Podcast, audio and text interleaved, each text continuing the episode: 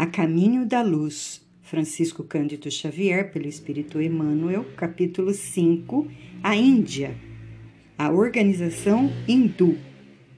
Dos espíritos degredados no ambiente da Terra, os que se gruparam nas margens do Ganges foram os primeiros a formar os pródromos de uma sociedade organizada, cujos núcleos representariam a grande percentagem de ascendentes das coletividades do porvir.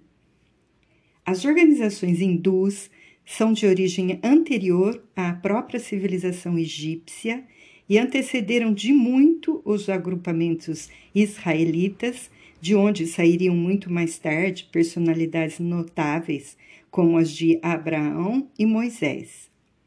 As almas exiladas naquela parte do Oriente muito haviam recebido da misericórdia do Cristo, de cuja palavra de amor e de cuja figura luminosa guardaram as mais comovedoras recordações, traduzidas na beleza dos Vedas e dos Upanishads. Foram elas as primeiras vozes da filosofia e da religião no mundo terrestre, como provindo de uma raça de profetas, de mestres e iniciados em cujas tradições iam beber a verdade os homens e os povos do porvir, salientando-se que também as suas escolas de pensamento guardavam mistérios iniciáticos com as mais sagradas tradições de respeito. Os arianos puros. Era na Índia de então que se reuniam os arianos puros, entre os quais cultivavam-se igualmente as lendas de um mundo perdido no qual o povo hindu colocava as fontes de sua nobre origem. Alguns acreditavam se tratasse do antigo continente da Lemúria, arrasado em parte pelas águas dos oceanos Pacífico e Índico, e de cujas terras ainda existem porções remanescentes, como a Austrália.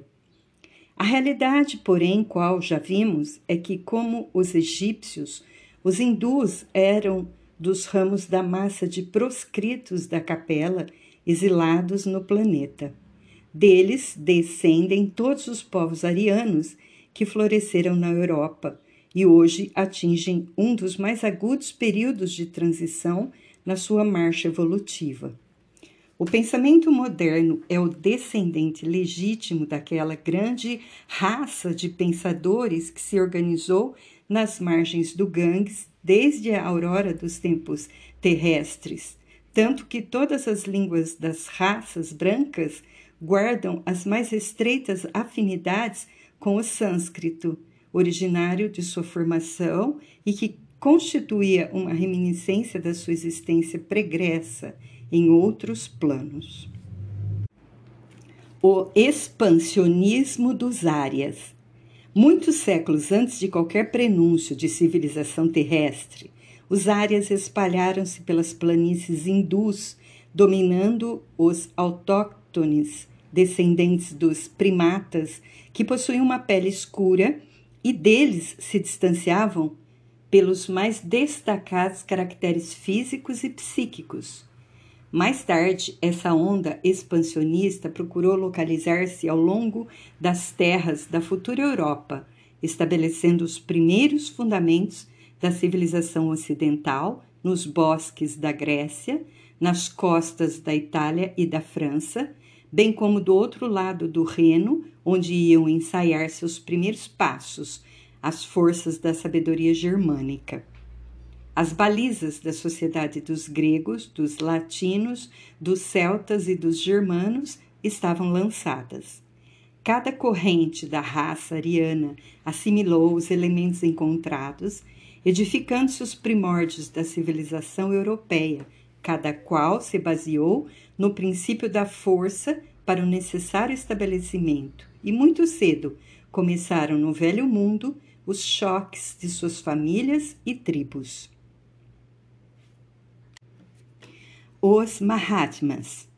Da região sagrada do Ganges partiram todos os elementos irresignados com a situação humilhante que o degredo da terra lhes infligia. As arriscadas aventuras forneceriam uma noção de vida nova e aqueles seres revoltados supunham encontrar o esquecimento de sua posição nas paisagens renovadas dos caminhos. Lá ficaram apenas as almas resignadas e crentes nos poderes espirituais que as conduziriam de novo às magnificências dos seus paraísos perdidos e distantes. Os cânticos dos Vedas são bem uma glorificação da fé e da esperança em face da majestade suprema do Senhor do universo. A faculdade de tolerar e esperar aflorou no sentimento coletivo das multidões que suportaram heroicamente todas as dores e aguardaram o momento sublime da redenção.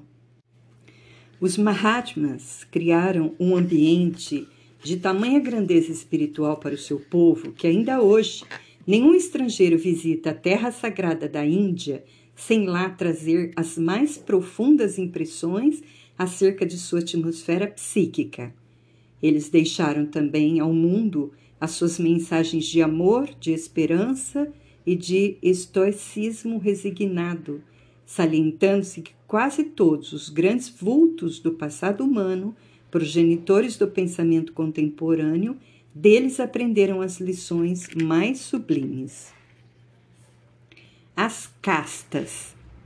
O povo hindu não obstante seu elevado grau de desenvolvimento nas ciências do espírito, não aproveitou de modo geral como devia o seu acervo de experiências sagradas. Seus condutores conheciam as elevadas finalidades da vida, lembravam-se vagamente das promessas do Senhor anteriores à sua reencarnação para os trabalhos do penoso degredo. A prova disso é que eles abraçaram todos os grandes missionários do pretérito, vendo neles os avatares do seu redentor. Vyasa foi instrumento das lições do Cristo seis mil anos do Evangelho, cuja epopeia, em seus mínimos detalhes, foi prevista pelos iniciados hindus alguns milênios antes da organização da Palestina.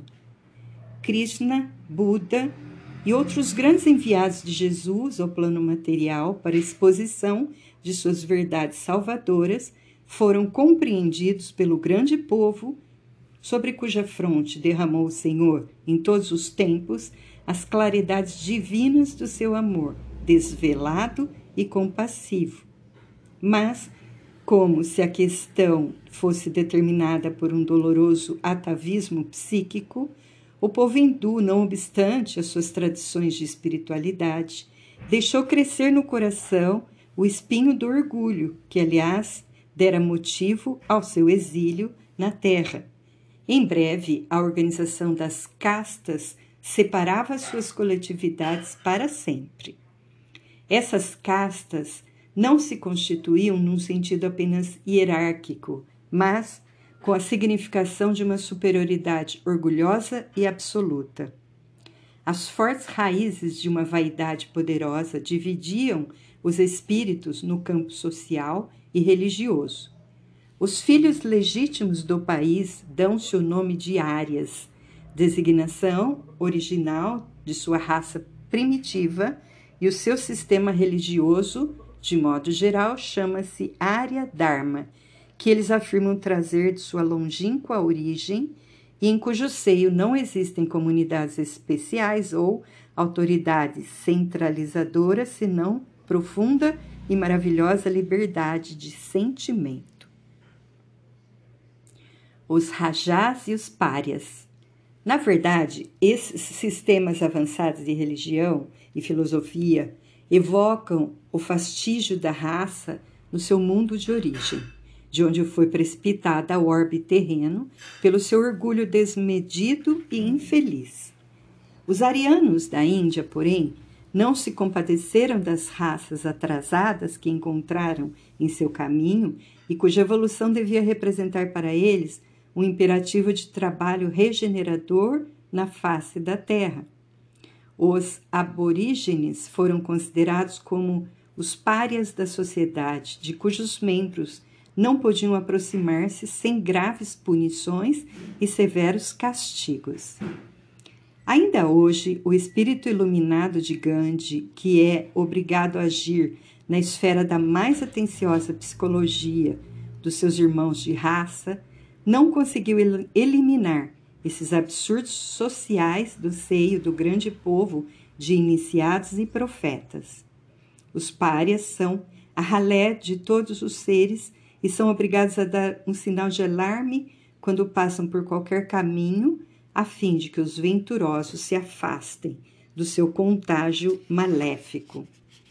A realidade, contudo, é que os rajás soberanos, ao influxo da misericórdia do Cristo, voltam às mesmas estradas que transitaram sobre o dorso dos elefantes, ajaezados de pedrarias, como mendigos desventurados, resgatando o pretérito em avatares de amargas provações expiatórias.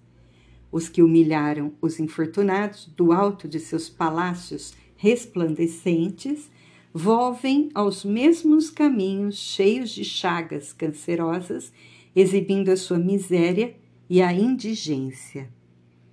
E o que é de admirar-se é que nenhum povo da terra, sem mais conhecimentos acerca da reencarnação do que o hindu, ciente dessa verdade sagrada desde os primórdios da sua organização neste mundo.